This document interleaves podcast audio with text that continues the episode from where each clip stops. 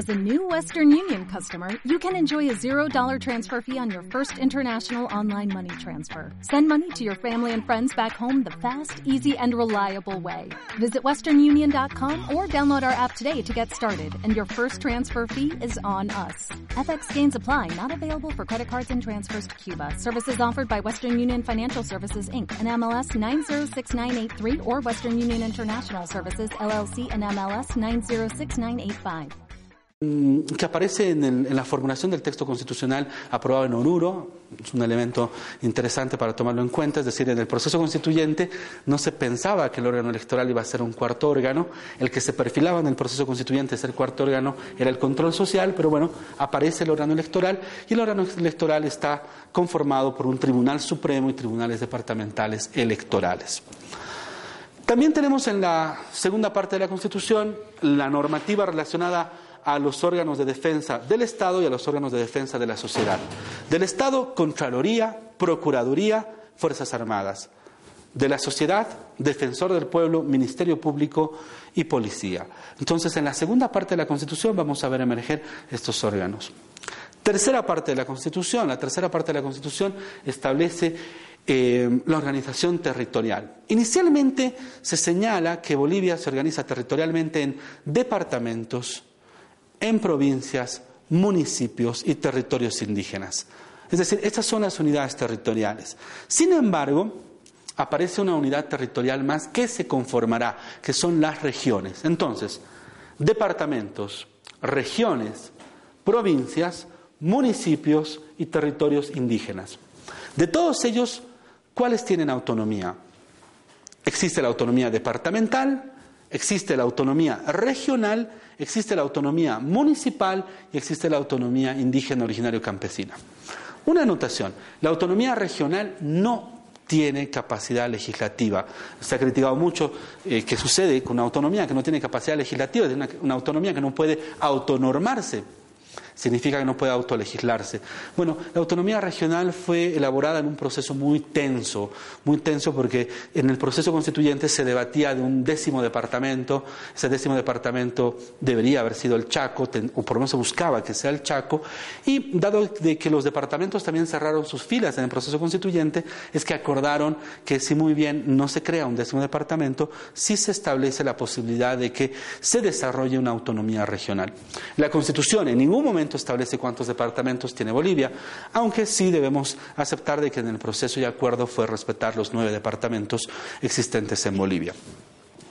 La autonomía municipal, esta existe desde el siglo XIX, es más, es una herencia colonial. Es, el ayuntamiento, es eh, el gobierno municipal, es el alcalde, los, concejales, es el gobierno más cercano a la población, la que realiza obras, esa autonomía está garantizada y también en esta tercera parte se presenta por primera vez la autonomía indígena originario campesina.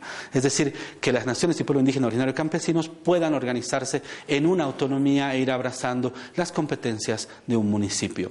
En consecuencia, eh, eh, tenemos en la tercera parte de la Constitución en la manera, la forma en la cual se organiza territorialmente el Estado boliviano. Cuarta parte. La cuarta parte de la Constitución es la que presenta la organización económica.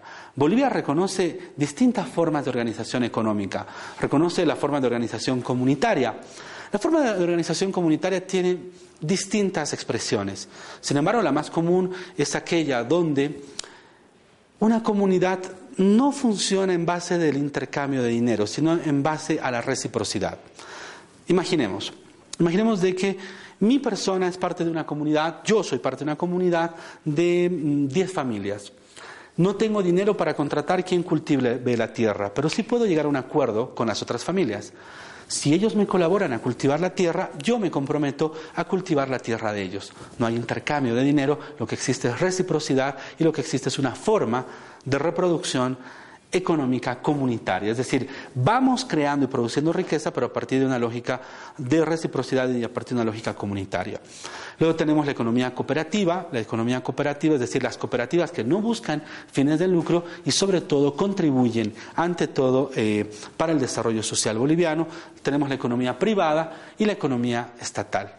En esta parte, en esta cuarta parte de la Constitución, también están las políticas económicas, la política fiscal, el tema de tributos, de impuestos, las distintas políticas económicas, las políticas sectoriales, el tema del turismo, etcétera. Es decir, eh, esta, esta cuarta parte de la Constitución trata de organizar las maneras en las cuales el Estado tiene un rol en la economía y las maneras en las cuales la economía tiene un rol para el Estado.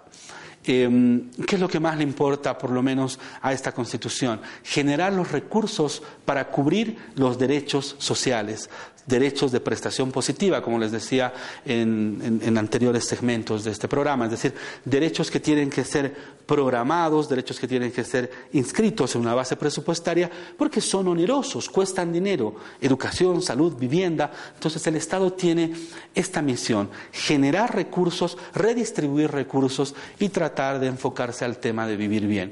Algo curioso, el término vivir bien se encuentra explicitado en la primera parte de la Constitución y sobre todo en la cuarta parte de la Constitución. Aparece cerca de 8 a 10 veces en el texto constitucional y todas las veces se encuentra ligado a la manera en la cual hacemos una organización económica. Entonces, la organización económica. ¿Qué más está en la cuarta parte? Recursos naturales. Una gran parte del proceso constituyente boliviano fue para fijar que los recursos naturales y que los bienes del Estado ya no son de propiedad del Estado, sino son de los bolivianos. Los recursos naturales son de los bolivianos y los bolivianos son un sujeto complejo. ¿Por qué? Porque los bolivianos, el pueblo boliviano, de acuerdo al artículo 3 de la Constitución, el pueblo boliviano es una complejidad de naciones y pueblos indígenas, y campesinos, comunidades interculturales, comunidades afro. En consecuencia, estos son los titulares. En esta cuarta parte de la Constitución también tenemos medio ambiente y también tenemos el tema de desarrollo rural sustentable. Finalmente, y de manera muy breve, la quinta parte de la Constitución. Con esa podemos ser breves porque tiene dos artículos, 410 y 411.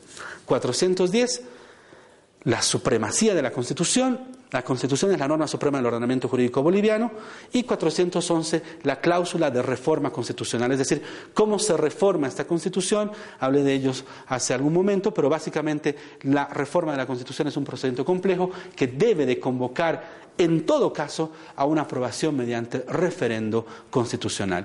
Estas son las cinco partes de la Constitución Política del Estado.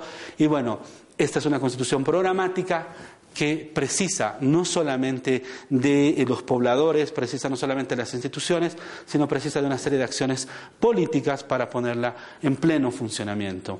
Y se está poniendo en funcionamiento la Constitución, todavía no basta, habrá que realizar otro tipo de acciones a futuro para que la misma sea performativa, cause Estado, porque desde mi punto de vista es una muy buena Constitución y como toda constitución puede tener errores o contradicciones, es una obra humana, pero esta constitución abre un horizonte muy amplio y muy bueno para este país.